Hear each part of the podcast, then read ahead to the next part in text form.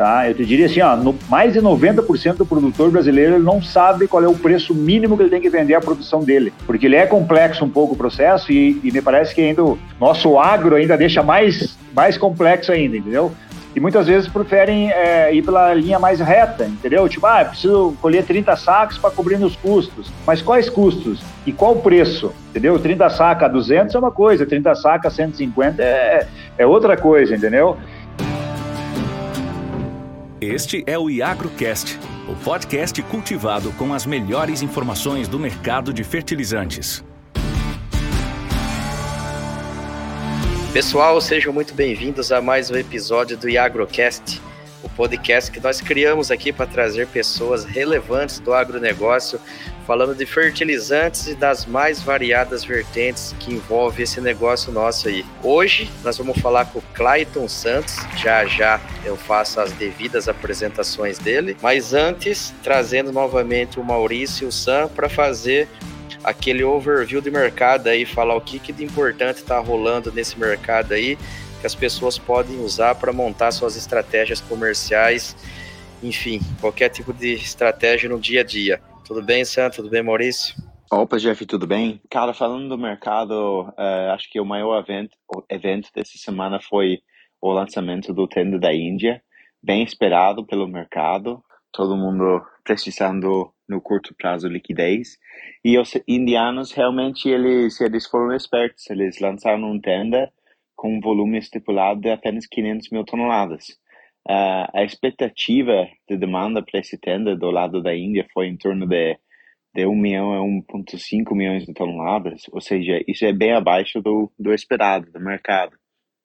E, obviamente, isso bem, traz um sentimento mais bearish ao mercado acho que, que como sempre, a gente tem que uh, não apenas ler o que está no papel, mas ver a realidade do mercado, né? Os indianos precisam comprar, uh, eles precisam comprar esse volume, 1 milhão a 1.5, a gente tem todos os números de, dos estoques deles, é, vendas no mercado doméstico, então isso é, é meio claro que isso é uma estratégia deles para tentar comprar num preço maior.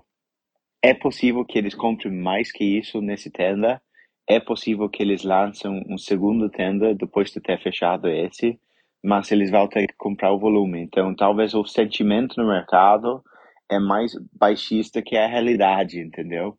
Então, vamos ver o que o que dá para frente quando quando o, tenda realmente acontecer essa semana. Um, falando especificamente do Brasil, uh, ofertas em torno, em torno de 620, 630 custo frete Brasil uh, e pouca liquidez de fato.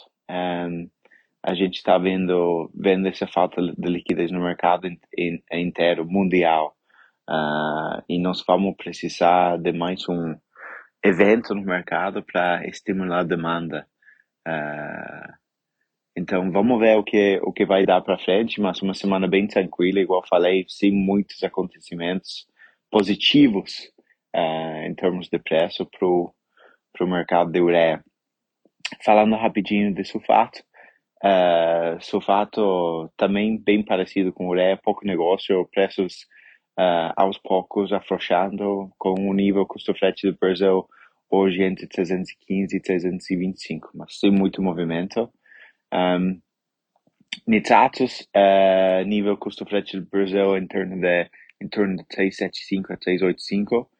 Esse é um mercado bem interessante porque na Europa os preços de nitratos de nitrato está firmando bastante, mas como os russos não conseguem acessar esse mercado, eles têm que ir para o Brasil e competir com o preço da ureia, né? Uh, e eles não têm muitas opções. Eles estão sofrendo também porque uh, geralmente eles uma parte uma parte grande do nitrato do, dos produtores da Rússia eles usariam para produzir UAN, que é um fertilizante líquido que que tem dentro ureia e nitrato de amônio. Mas como tem todo esse esse problema de sanções para eles, eles não conseguem acessar alguns dos tanques que eles normalmente usariam. Então eles acabam produzindo mais nitrato e isso impacta no mercado bastante. Então, acho que é isso para a semana. Obrigado. Bom, vamos para mais uma semana. Vamos começar pelo fosfatado. Uma, um retorno da demanda de DAP na Índia deu uma ajudada nos fornecedores, tanto no, no Brasil quanto na Europa. E nos Estados Unidos também o preço do MAP e DAP subiram. Ele tem se mantido mais baixo é, desde o final de abril, durante o mau tempo, por conta da primavera no, nos Estados Unidos. E os estoques altos remanescentes levaram a uma queda abrupta na importação, que deve chegar apenas a 600 mil toneladas. Isso é uma redução de 65% em relação ao mesmo período do ano passado, que foi um volume de 1,7 milhão de toneladas. Nos Estados Unidos, é, em New Orleans, o preço do MAP hoje está em torno de 790 a 800 dólares para tonelada curta, que são 911 quilos. Isso aí a gente tem que fazer uma correlação para a tonelada métrica nossa, que, que são mil quilos, para chegar no preço equivalente ao Brasil. No Brasil, a gente já vem com três meses de queda nos preços, preço aí partindo de 1.300 dólares no pico da, da, de quando estourou a guerra, lá em final de fevereiro, março. E hoje, preço de MAP no Brasil, a gente pode falar aí que está na casa de 960 a 1.000 dólares custo e frete. Porém, com algumas distorções já de produtores produtores e fornecedores apertados no mercado doméstico, liquidando produto e vendendo abaixo disso. Na plataforma Iagro, a gente viu algumas ofertas na semana na casa de 1020, 1030, FOB granel. Lembrando que o porto continua colapsado e a gente pode observar no line-up aí tem só um grande produtor que é o OCP, que traz produto para deixar no alfandegado, que não, não, tem, não tem dono ainda. Alfandegado é um, um recinto onde ela pode vender para qualquer importador, que significa como se estivesse em cima do navio ainda. Só a OCP a gente tem informação que está com mais de, de três barcos boiando e declinando a atracação porque não tem, não tem espaço. Tirando a OCP, você pode ver quase todos os traders e produtores posicionados com produto unsold para o Brasil. Chama atenção que devido ao momento do ano que a gente está, esse cenário pode se inverter rapidamente, porque o Brasil ainda tem bastante demanda, bastante produto para comprar e tudo bem, o estoque é grande, mas é muito aquém do volume que o Brasil consome até o final do ano. Então eu, eu acredito que daqui para frente, pelo fato de nós ter passado já metade do mês de julho, a gente vai começar a ver uma, um aumento crescente nessa demanda e entregas e a tendência é que o cenário se estabilize daqui a pouco, desde que esses exportadores parem de mandar produto unsold carregar barcos sem casa e mandar para o Brasil coisa que eu acredito que deve acontecer porque os últimos barcos que foram mandados para cá, o pessoal está pagando 50 mil dólares por dia para deixar o navio boiando por falta de espaço. Então, vamos ver como vai ser essa recuperação. Lembrando também que todos esses produtores de, de fosfatados tiveram uma rentabilidade muito alta, cerca de 3 a 5 vezes maior do que estavam acostumados no passado, devido aos últimos 18 meses fantásticos. Então, eu costumo falar que é sempre difícil de brincar com quem está cheio de dinheiro, com quem tem tem pode não tomar a decisão correta, mas esse cara tá cheio de dinheiro, tanto que tá pagando 50 mil dólares por dia para deixar navio boiando e não estão nem aí. E não é o caso só da OCP, é, é a própria Mosaic, os americanos, é, outros produtores russos. Então é, é, é um jogo interessante isso. Não faz muita diferença na conta de quem estava ganhando 800 a 1.000 dólares por tonelada de, de margem nos produtos nos últimos meses. Falando de outros fosfatados, que é o super simples e, e super triplo, a gente também tem escutado que os preços da produção nacional vêm vem retraindo e o pessoal tentando buscar liquidez. E o agricultor continua fazendo esse jogo duro porque percebeu que tem sangue na água. Então, a cada dia que passa, ele tem chance de comprar a preço menor. Porém, como ressaltei, temos agora uma corrida contra o relógio, pois já estamos na, na, em meados de julho. Falando um pouco de cloreto, também é um produto que teve uma, uma queda grande na última semana. É, a gente vem, teve o reporte da CRU entre 900 e 1.000 dólares custo e frete, porém já, já ouvimos no mercado local ofertas abaixo de 900 dólares no custo e frete. E para produto internado, abaixo de 1.000 dólares também. A gente viu alguma coisa de oferta na plataforma da Iagro essa semana a 985 dólares, FOB Rondonópolis, no Mato Grosso, e Paranaguá também, nessa base de 980 a 990 dólares, produto já internado disponível para embarcar. Produto esse que também deve continuar com pressão devido ao grande número de importação e devido ao fato da Rússia, apesar de todas as restrições, ter rodado direitinho e mandado o produto para o Brasil. Já nos Estados Unidos também, que é uma referência de preço, a tonelada curta, short ton, que a gente chama, o preço está entre 725 e 735 dólares, custo e frete, que já reflete um preço bem menor que o Brasil. O Brasil continua tendo algum prêmio ainda em relação aos Estados Unidos. Da minha parte é isso, passo a bola de volta para o Jeff. Agora sim, a gente vai passar a palavra aqui para o Clayton Santos, né? ele que, que é um multifacetado homem dos negócios aqui, né, o Clayton Santos, que é um analista de mercado da Soma, né, da Soma Agro, ele é técnico agropecuário, ele é administrador de empresas, ele, como eu falei, ele é um sócio proprietário da Soma Agro e CEO da fazenda Renato Antonioli. Ele tem um trabalho aí nas redes sociais também, ele faz curso online, mas isso ele vai falar daqui a pouquinho. E Claito, antes de passar a palavra, agradecer aqui a tua presença, antes de mais nada, com a gente. E você está aí num elo da cadeia que é onde dói no bolso do pessoal, né? Como a gente costuma brincar, dói no bolso da gauchada. E você, como bom gaúcho, sabe o que isso significa. Para a gente começar aqui, passar a palavra para você, é, queria o seguinte, né? Nesse mundo de, de precificação de grãos aí, de commodities em geral, em geral tem alguns fundamentos que a gente usa para fazer a precificação disso tudo, né? O que, que quais, são, quais são os pilares importantes para o agricultor pensar na hora dele olhar para o mercado? Quais são esses fundamentos que não podem sair do radar dele? Olá, Jefferson, olá o pessoal que está nos, nos acompanhando aí, um privilégio, um prazer poder participar do, do programa de vocês.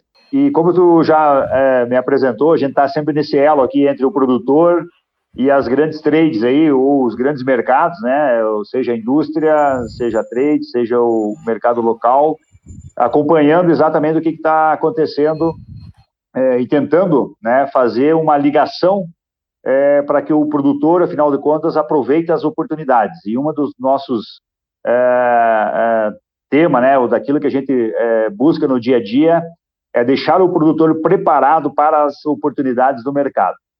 É, e como tu me falasse ali, eu perguntasse qual é, são os fundamentos que elevam o preço, que formam um preço dentro da, da commodity, é, nós podemos considerar que são três fatores principais.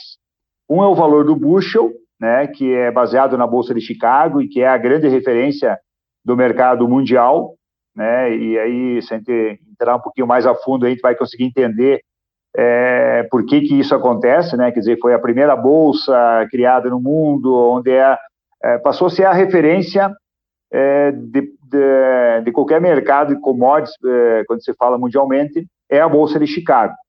É, então, hoje, os grandes players, é, enfim, quem está negociando, ele pega como referência sempre a, a bolsa de Chicago.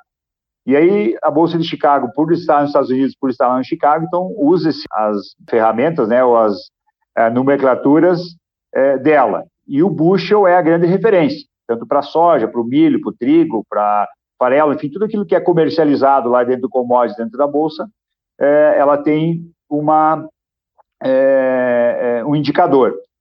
E o valor do bushel, ele está muito atrelado ao que está acontecendo no mundo, né?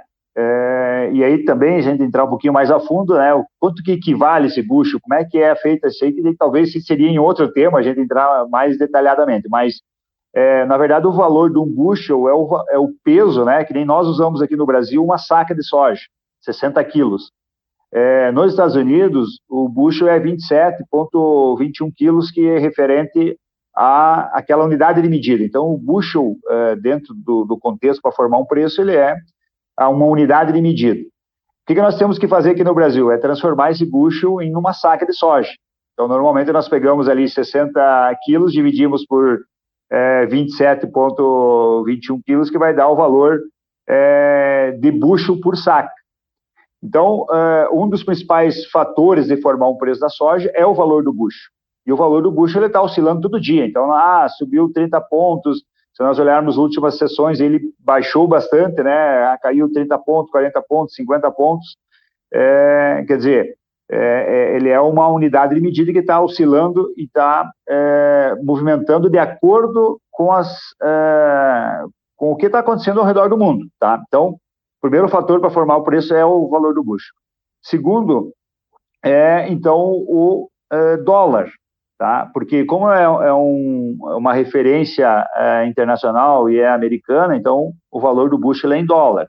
Então vamos pegar o exemplo da soja. Se a soja está 14 dólares e 50 centavos um bushel, é, quer dizer que está 14 dólares e 50 centavos, 27 quilos. A hora que eu quero transformar isso em, em sacas, então eu faço essa divisão, 20, é, 60 quilos por 27, eu vou ter a quantidade de bushel por saco. E aí eu multiplico, ou multiplico, né, vai dar 2,21 vezes o 14, vai dar um valor em, em sacas, em dólar por saco. E aí nós temos que fazer essa conversão do dólar é, para o real. E aí que é um outro fator de medida muito importante na formação do nosso preço. Então veja que já são dois fundamentos, o, o dólar e o bushel. E paralelo a isso, nós temos a questão do prêmio, que aí para complicar um pouquinho mais ainda a nossa formação de conta, e esse prêmio ele pode ser positivo ou negativo. Então, para tentar simplificar para quem está no, nos ouvindo e de uma forma mais é, prática, é como se nós fosse pensar, é, do, é, nós temos aqui no Brasil a FIP, né? Que nós ah, vamos comprar um carro, eu pego uma referência a FIP, e aí ah, o carro vale 100 mil. Às vezes eu vendo o carro por 110 mil, às vezes eu vou vender por, por 90, né? Aí depende do estado, da conservação ou da necessidade que tem lá o, o cliente em vender. Mas eu tenho uma referência que é a FIP. Então, a nossa referência em termos de preço de commodities é a Bolsa de Chicago. Mas nem sempre o valor da Bolsa de Chicago ele vai refletir o preço que o mercado efetivamente está pagando aqui no Brasil ou na minha região, seja Passo Fundo, ou seja Rio Grande do Sul, ou seja Mato Grosso, ou qualquer que for. É, ela vai ter as variações, e essas variações é, seriam um nome bonito que é prêmio. Então, o que quer dizer? Se o valor do, do bushel é transformado lá no, com o real, é, né, do dólar, é, vou ter X valor, e esse valor ele é inferior ou superior ao que o, o Chicago está dizendo, a Bolsa de Chicago, essa diferença é o prêmio. E que esse prêmio ele pode ser positivo, e que os últimos anos está sendo bem positivo, muito positivo, e, chegou a ter anos aí, 5, 10 anos atrás, que às vezes era até negativo, independente de alguns momentos. Mas veja que essas, esses três pilares é que eles vão formar o preço. E às vezes o Chicago sobe mas o dólar recua. Então acaba é, neutralizando aquele, aquele valor, porque subiu um lado e caiu o outro, acabou ficando no mesmo valor. E ou às vezes é, caiu o dólar, é, subiu o Chicago e subiu o prêmio, e aí consegue às vezes dar um valor um pouquinho melhor do que aquela conversão. Então, esses três é, fatores assim é que vão formar o preço. Agora, cada um desses fatores ele está interligado a vários outros é, situações, né, ou, é, que rodam o mundo, né? Então, por exemplo, para o bushel aumentar ou diminuir, quais são os fatores, né, os fundamentos é, que elevam ou diminuem o bushel? É, o primeiro deles é clima, né? Quer dizer, conforme estiver andando o clima é, nas regiões produtoras, e é bom fazer um parêntese também, né? Quais que são as regiões produtoras é, do mundo é, vamos falar de soja, né? Depois a gente analisa cada uma das culturas, mas pegando a soja. Os principais países produtores de soja hoje é Brasil, Estados Unidos e Argentina. Né? Esses três países, 80% praticamente da produção de soja mundial estão nesses países. Então, qualquer coisa que acontecer em relação ao clima nesses três países, ele vai ter um peso é, em relação ao valor do bucho, para mais ou para menos. Então, por exemplo, os Estados Unidos está em, em desenvolvimento das lavouras americanas.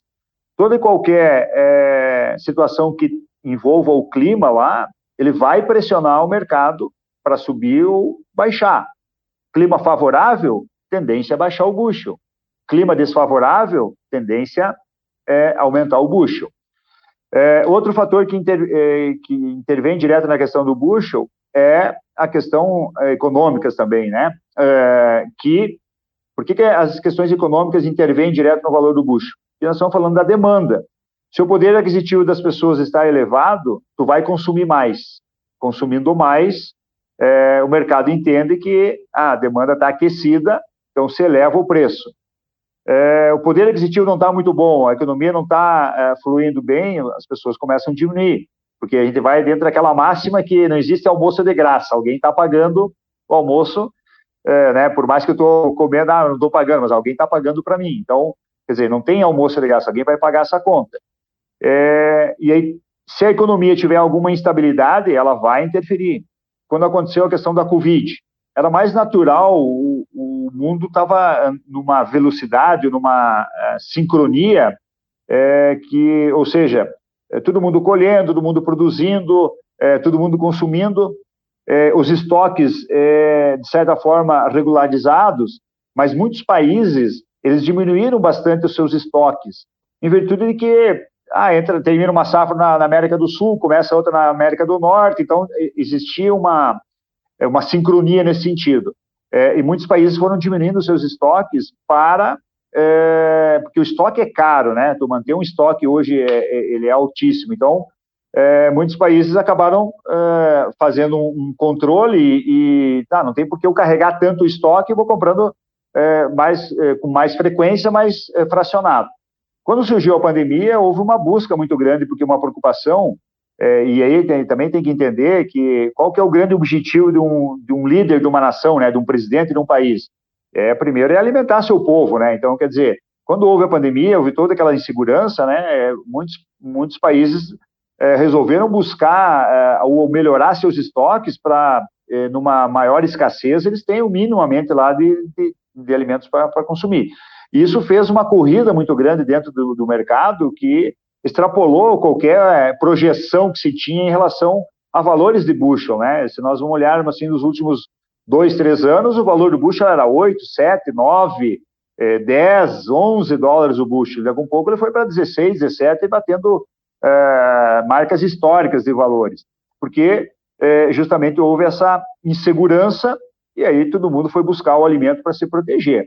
Obviamente que isso favoreceu muito para quem tem para produzir, então, é, eu só abrindo alguns parênteses, assim, de, de, de, como que se forma esse preço e quais são os fundamentos que levam ou fazem cair. Então, só para entender o quanto é importante, é, né, o quanto se, é importante essas, essas situações para direcionar esse mercado, tá? Então, é, claro que nós estamos falando ainda só em fundamentos, então isso tudo contribuiu é, para essas oscilações do mercado.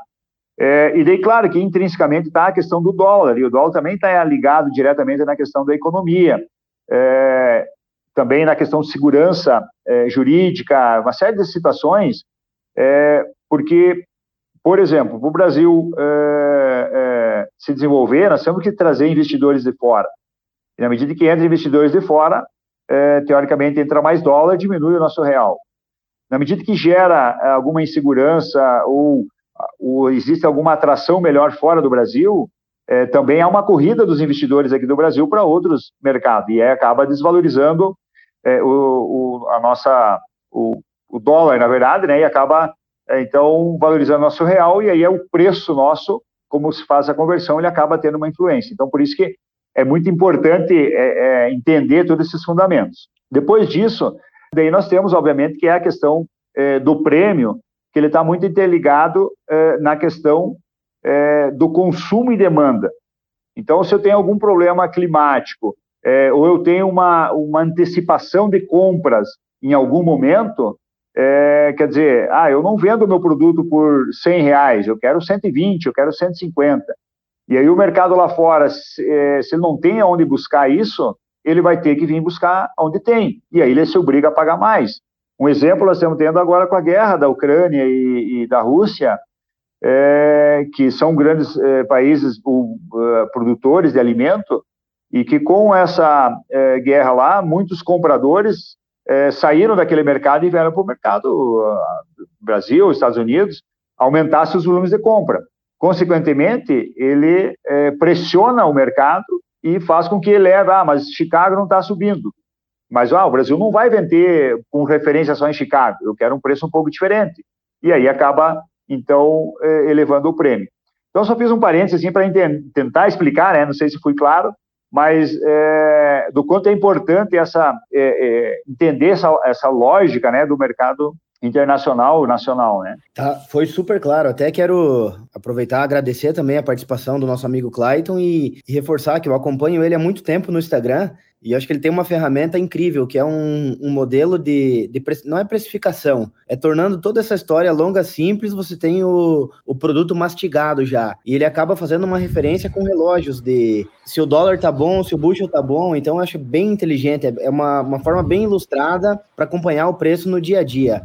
E até a razão da, de mim acompanhar é pela questão do, do fertilizantes mesmo. Eu estou sempre buscando fazer uma relação do preço do fertilizante com o preço do grão. E aproveitando até para fazer um gancho e, e, e, fazer uma pergunta, você comentou que o bushel normalmente era 7, 8, 9 dólares e agora a gente chegou a incríveis 16, 17 nos últimos dias. E, obviamente, o fertilizante também teve um grande rally, saindo fosfatado aí, potássio, de 200, 300 dólares para 1.300 dólares no, no pico. Qual é a chance que você vê dessa, dessas commodities estarem voltando? Principalmente porque, eu sempre digo, a vida é uma equação de equilíbrio zero. Tudo sempre volta para as médias. Qual é a perspectiva que você vê para esse bushel, para ele estar tá voltando talvez para os nove, enfim, você acha que vai continuar esse colapso, essa loucura, esse, esse nervosismo no mercado, igual está agora? Qual é a teu panorama em relação a isso? Então, muito boa pergunta. Eu acho que é oportuno, é oportuno a, a, gente comentar sobre isso, porque há, há, uma grande dúvida, né? E até eu brinco às vezes com alguns clientes, diz, bah, eu tenho minha bolinha de cristal aqui, mas ela é, acho que do Paraguai, ela tem 50% de chance de acertar e 50% de chance de errar, mas de qualquer forma, tirando a brincadeira de lado, é, o sentimento que a gente tem hoje é, é bastante preocupante é, porque, assim, primeiro o mercado, né, quando se fala de commodities, é, não é o produtor que forma o preço.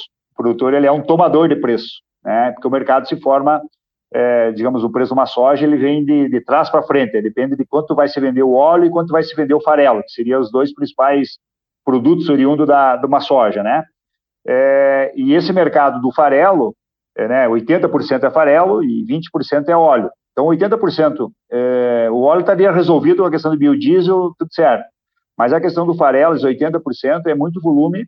E onde é que vai esse farelo? Ele vai para a carne, vai para o né, suíno, para a ave, para e, e, e, isso vai para onde? Vai para o consumidor lá no frente, né? E, e o grande é, e aí que é a grande preocupação que, que a gente percebe assim no dia a dia é, e que a gente tenta passar para os nossos clientes é identificar onde é que está o risco, Tá? Então, o nosso risco não é o soja a 20 dólares o bush. O nosso risco é ele voltar a 10. Tá? Pode voltar a 10? Ninguém me disse que não pode. Entendeu? Não tem, não tem nenhuma uma regra lá que diz que não pode. Entendeu? Então, esse é o grande, a grande preocupação, em virtude, é, principalmente, do custo que se elevou de todos os insumos fertilizantes, é, mas pega toda a cadeia, desde máquina, tudo é, inflacionou, né? Alguns extrapolaram, inclusive, qualquer, né? Mas, enfim, é, só que essa conta já está aí. Então, é, a grande preocupação, o grande risco nosso é esse mercado voltar. O que, que ele pode fazer ao voltar? Então, nós temos que entender essa lógica. Porque, assim, ó, existem duas correntes, né? Uma corrente para quem produz ou para quem vende os insumos, por exemplo, é de produzir mais, aumentar a produtividade e tudo mais. Então, é, ao mesmo tempo que nós aumentar a produtividade e aumentar as nossas áreas de produção, teoricamente nós vamos ter mais volume. Mais volume, nós vamos reduzir preço. Então, existe uma briga, nós como produtores, né, o produtor na ponta, que aumente a, a, o preço, e ao mesmo tempo há uma, uma pressão dos governos para que abaixe o preço, porque tem alimento para todo mundo. Então, veja que a gente está numa pressão muito grande.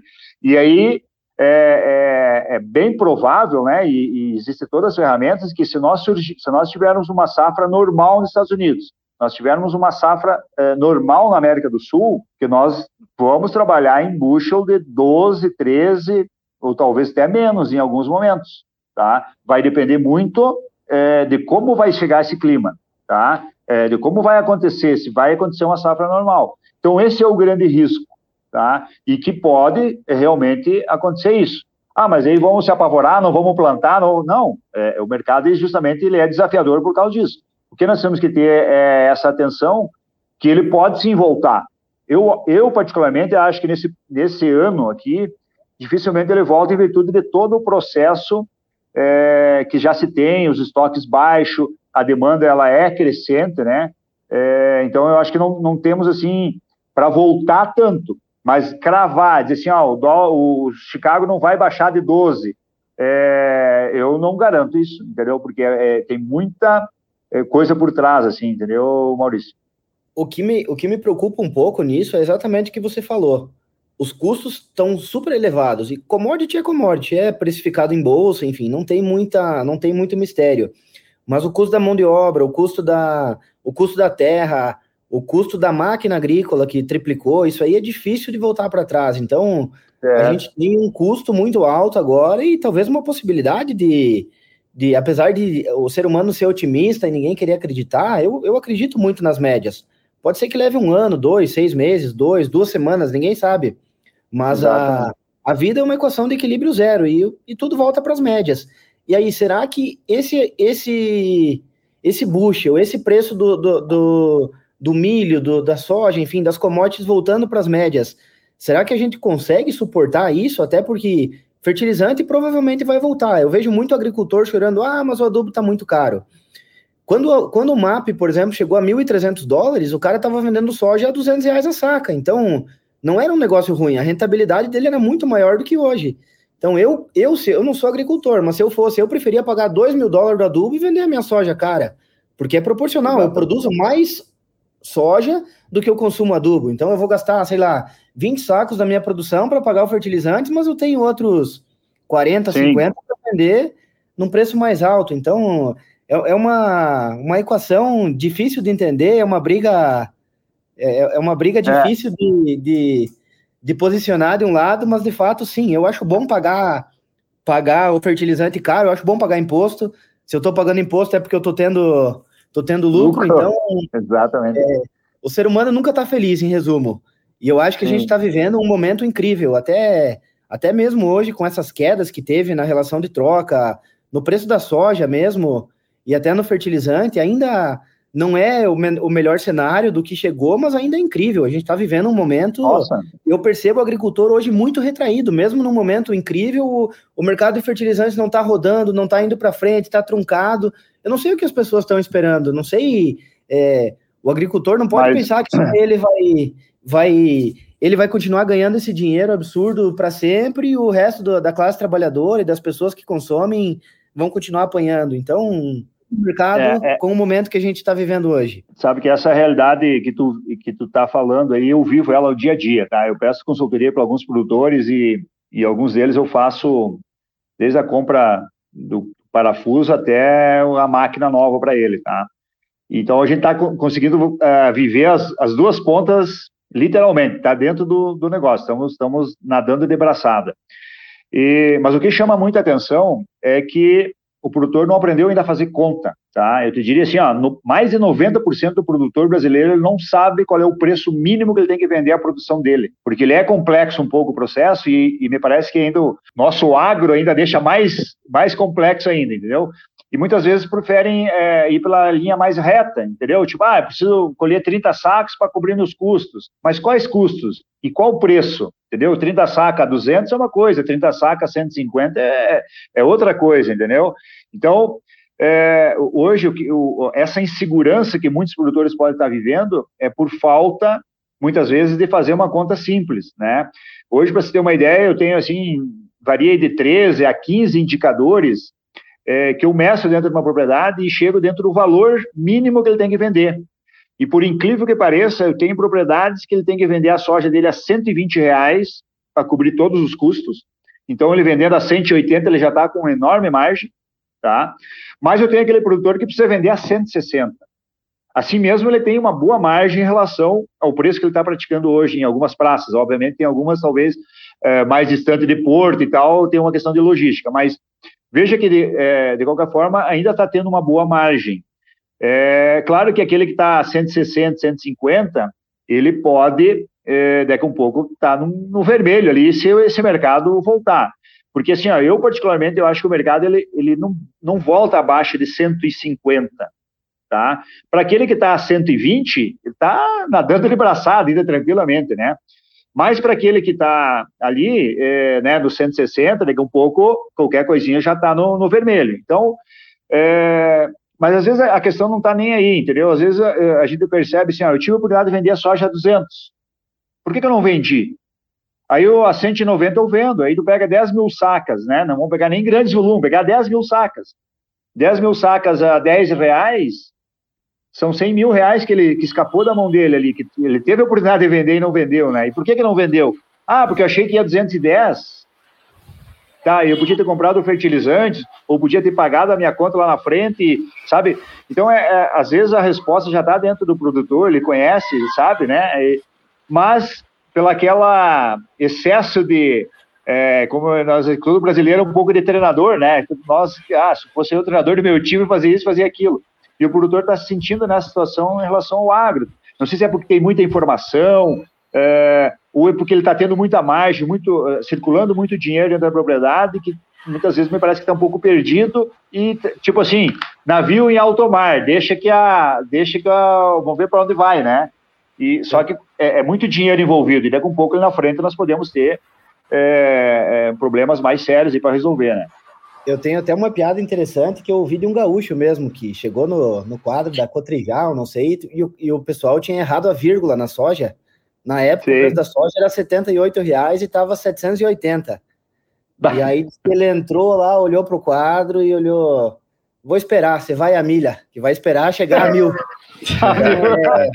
é, aí é, Tu sabe que, não, isso é, é uma piada, mas é verdadeira. É, é tipo assim, ó, ele não faz o. Porque uma. Assim, eu tenho, todo dia o produtor tem que tomar uma decisão, né? Vendo ou não vendo, né? É, muitos dizem, ah, mas eu, eu não tenho esse meu custo, eu não tenho lá pessoas, não, não tenho conhecimento para fazer qual que é o meu preço mínimo de venda e tal e tal. Hoje, a grande maioria, a, qual que é a meta de venda dele? É vender um pouquinho melhor do que ele vendeu o último lote entendeu? E às vezes, ah, mas o mercado oscila, um dia cai bastante, um dia sobe, mas, sabe? E aí fica postergando, porque o prazo de pagamento ele tem aí daqui três, seis meses para pagar, então, sabe? Mas fica chutando o negócio.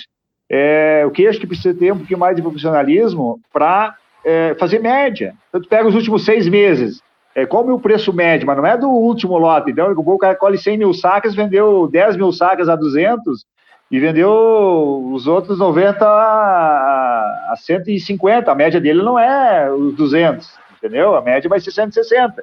Mas se ele tiver um preço médio, é, e aí olha que o mercado dá uma elevada, ele vai lá e trava, né? Faz a venda. Que, o que, que é travar? É fazer a venda, né? Ou se o cara é um pouco mais é, tem um pouco mais de, de, conhecimento de estrutura, ele faz as operações via bolsa e tal para fazer umas proteções e que muitas vezes fazem equivocados, né?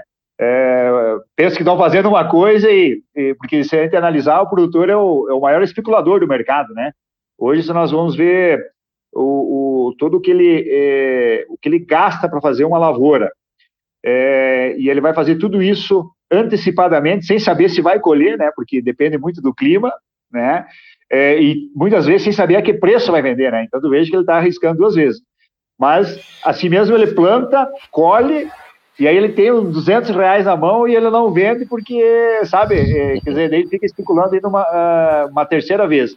E muitas vezes ainda entram, às vezes, em algumas operações de bolsa, sem saber exatamente como é que ele teria que fazer, achando que vai estar tá ganhando ou está protegendo, e acaba, às vezes, perdendo lá também, né? Então, é, é, é bastante complexo, mas porque justamente falta é, um pouco mais dessa comunicação e de simplificar o processo. Eu vejo que muitos negócios eles acabam é, criando um complexo maior e, e, eu acho que é o contrário. Eu acho que quanto mais simples nós deixarmos o produtor e, e fazendo com que ele ganhe dinheiro, porque o produtor é o maior investidor que eu possa que se imagine, ele é nasce disso, né? Ele, ele, ele, ele investe mesmo, né? Então, se ele tiver dinheiro, toda a cadeia do agronegócio vai ter dinheiro porque ele vai estar tá investindo, ele vai estar tá comprando, ele vai estar tá fazendo. Ô, Clayton, tem um. A gente trouxe uma vez aqui um convidado, que é o Col, e ele é um dos grupos mais bem sucedidos aí de produção no país, né?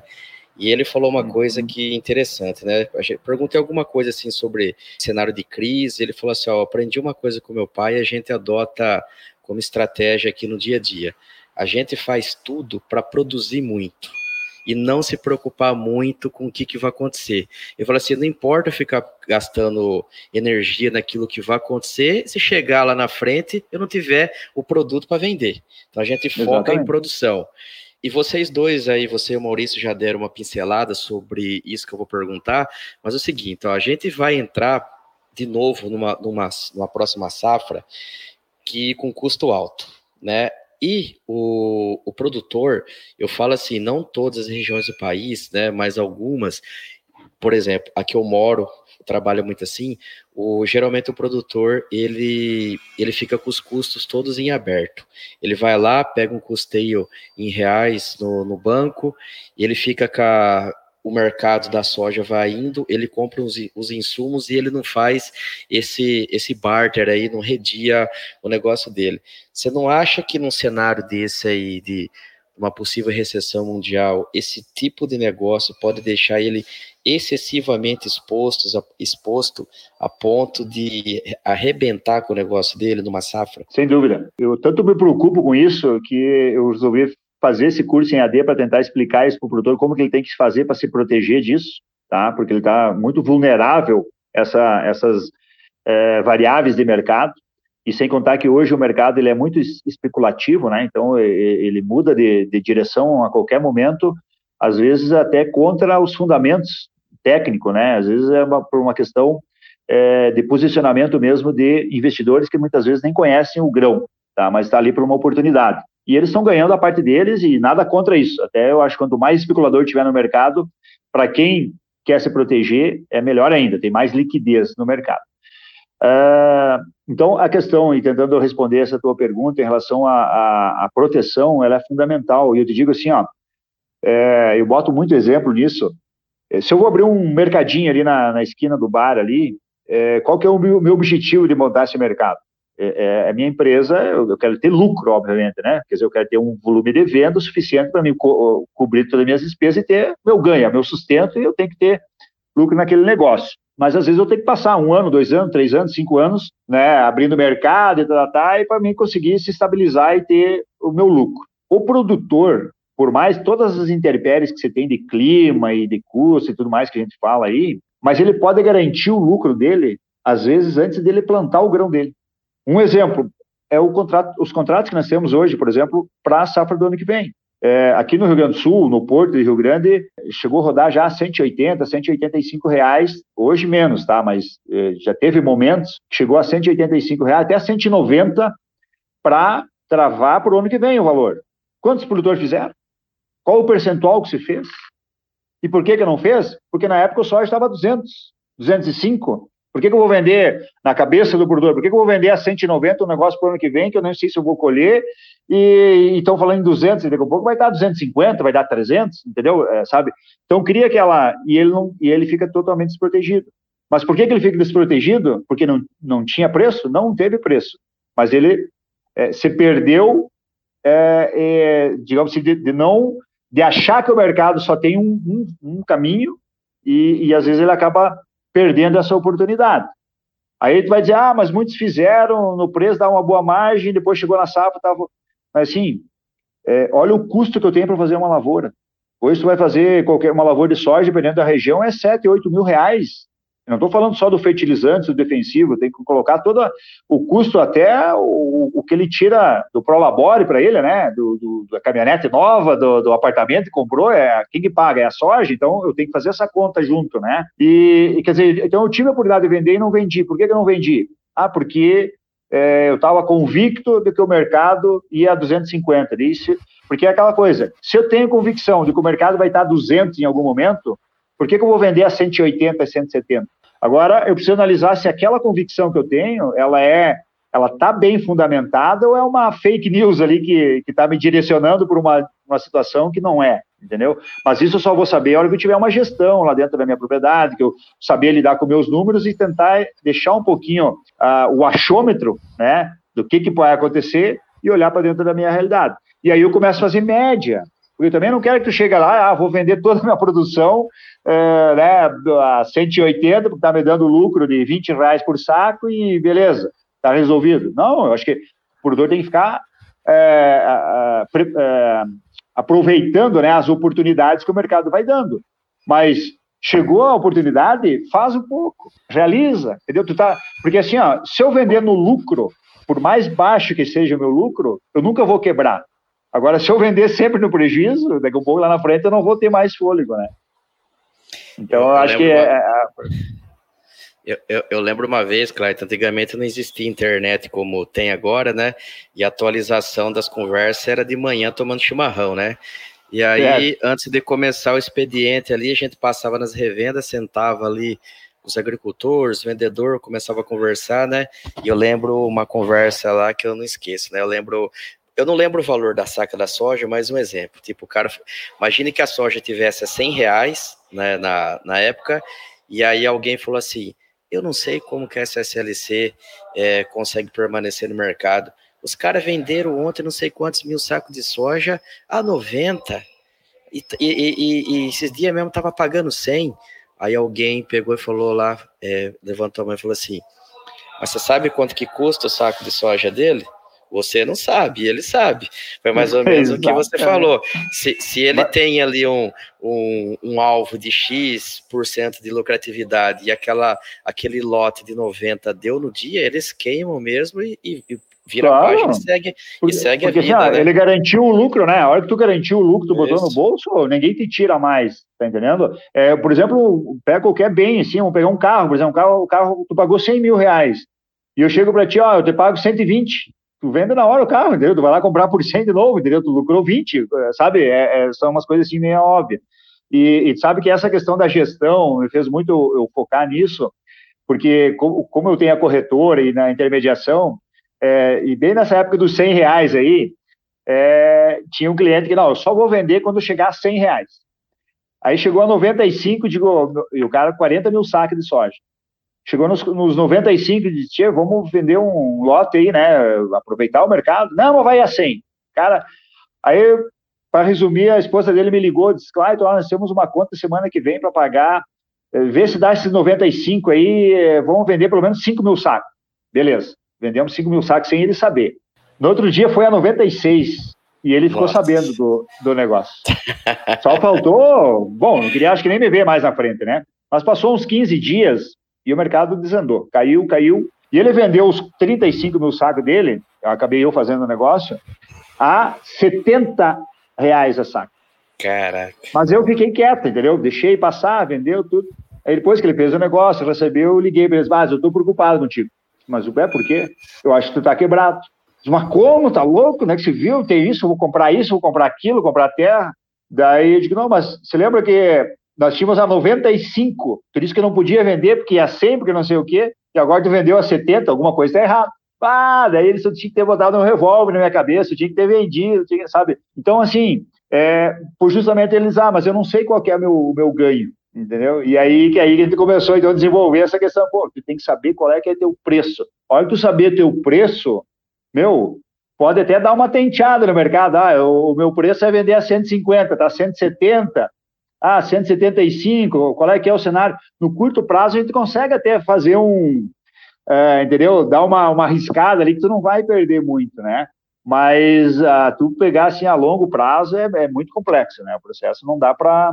É, porque é muito dinheiro envolvido, né? pega qualquer propriedade é, aí de, de, de 100 hectares, aí, 300 hectares, é, uma propriedade de 300 hectares, ela fatura 4 milhões, 5 milhões no ano. É, é, é, dinheiro que circula dentro da propriedade, né? Então, hoje estão afinar essa, essa centuria, e aí eu, eu, vejo assim, ó, o Brasil evoluiu muito na questão de produção, né? Tecnologia, assessoria agronômica, fertilizantes, defensivos, melhoramento genético, é, máquinas, equipamentos, aí, cara, é, é fantástico isso.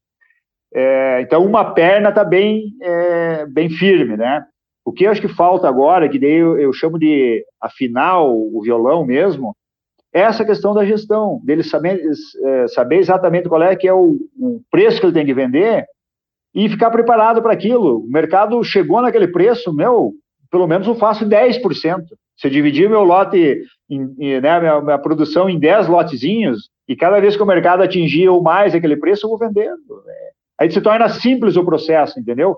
E aí ele vendendo, ah, mas eu vou vender, não sei o que eu vou fazer dinheiro, então já compro fertilizantes para o ano que vem, né? Ou uh, melhoro lá aquela, né? Tem que fazer uma melhoria na propriedade, que, sabe? Faz circular o negócio. E a coisa anda. É isso que tem que ser, é bola para frente, né? É isso aí. Ô, Clayton, para a gente terminar aqui, é, faz o, o teu jabá, fala pro pessoal aí como que eles encontram você, fala um pouco do teu curso aí, e vamos deixar essa galera informada daquilo que faz o real deles. tá bom, então. Bom, quero agradecer, cara. Então, uh, eu moro em Passo Fundo, né? Sou do Rio Grande do Sul. Uh, tenho uma empresa que é uma corretora de grãos, que a gente faz intermediações das commodities, soja, milho trigo, é das principais, sim, né? Até negocia alguns outros, uh, aveia, alguns outros produtos, mas o nosso foco principal é esse. Nós temos também a questão da, de desenvolver um curso prático para o produtor entender como é que é o, os bastidores da Bolsa de Chicago, como é que funciona realmente a Bolsa de Chicago. Na minha explanação, ela é nada mais, nada menos do que uma banca de aposta, onde tem alguém apostando que o mercado vai subir, alguém apostando que o mercado vai cair, e aí casa os, os valores lá na Bolsa e alguém lá na frente, um vai ganhar, o outro vai perder. A questão é de saber aproveitar essas e como fazer essa aposta, né? trazendo isso na prática. Então, a gente consegue fazer isso. A gente presta consultorias para alguns produtores é, presencial ou virtual, muitos é, eu faço lá uma vez por semana à noite, só às vezes um bate-papo, entendeu? Porque às vezes o produtor já sabe lá a realidade dele, e é só uma questão de a gente trocar informações e analisar o 360 graus aí do, do, do cenário mundial. Já clarei um monte de, de, de, de dúvidas que ele tinha e, e, acaba facilitando os negócios. Então a gente faz essa questão da consultoria, é, tanto presencial quanto virtual. Os cursos também eu posso fazer presencial, em qualquer parte do Brasil, é só questão de a gente organizar, questão de logística e, é, e turma e tal, né? Eu não, eu não vou muito atrás de formar as turmas, mas às vezes as empresas, ó, oh, Clayton, vem aqui, vamos fazer esse curso. Beleza. Esse curso ele pode ser tanto para estudantes, quanto para produtores rurais, né? Esses gostam muito, ou para empresas, assim, né? De, de revendas e tal, para entender. E aí, como o Maurício falou lá no. Quem me seguir no meu Instagram, é, Clayton L. Santos, lá vai ser é fácil de, de, de encontrar.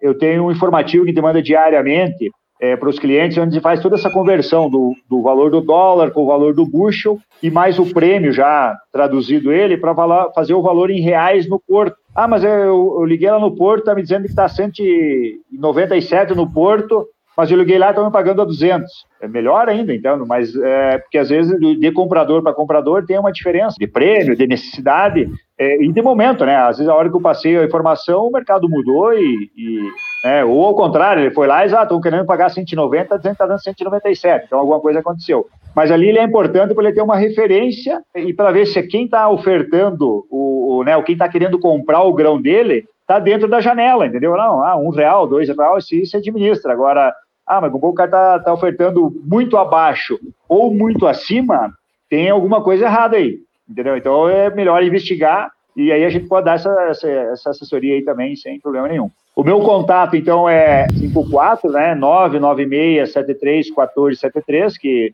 é o meu WhatsApp, que é mais fácil de, de me encontrar. E você não tem meu, meu e-mail ali, também, que é clayton, arroba soma agro, né, soma com dois M's, e daí já tem, vai ter dois As junto também, que é somaagro.com. Aí vocês vão me encontrar aí também, precisar trocar alguma ideia, alguma dúvida, enfim. Para mim será um grande privilégio aí poder compartilhar aí informações. Está todo dia aprendendo junto aí. Claro, queria agradecer aqui a, a, presença, como eu falei a hora que a gente estava aqui sem botar para gravar, que você também foi super solícito aí com a gente, né? Entre o contato, a gente começou a falar na segunda-feira, Hoje nós estamos gravando aqui numa quinta, dia 14 de julho, né? Esse episódio vai é. ao ar agora a segunda. Foi super rápido. Cara, precisar da gente aqui da Iagro, pode entrar em contato que, que a gente tá pau para toda a obra aí. É, eu fico à disposição também de vocês, qualquer informação que precisar, que, enfim, entendeu? Pode contar comigo, a gente tem uma boa entrada com várias empresas aqui do, do Rio Grande do Sul, enfim, do sul do Brasil, é, será sempre um privilégio, tá? Se eu puder compartilhar, e vocês compartilharem também comigo, será sempre bem-vindos. E quando é, tiver a oportunidade de descer aqui para o Rio Grande e conhecer aqui, as portas estão abertas aqui para vocês aí. Bacana, muito obrigado, Clayton. Beleza, pessoal, e para a gente finalizar aqui, não esqueçam de seguir a gente nas redes sociais, lá no arroba iagro.brasil, entre no nosso site no iagro.com.br e façam o cadastro de vocês e recebam semanalmente os relatórios da CRU para ficar informado aí sobre o mercado de fertilizantes e também para quem quiser fazer oferta ou bids lá na plataforma, É assim que nós trabalhamos, beleza? Um abraço, pessoal. Iagrocast é o podcast da Iagro, a sua plataforma online de compra e venda de fertilizantes. Acesse iagro.com.br, cadastre-se e encontre as melhores oportunidades.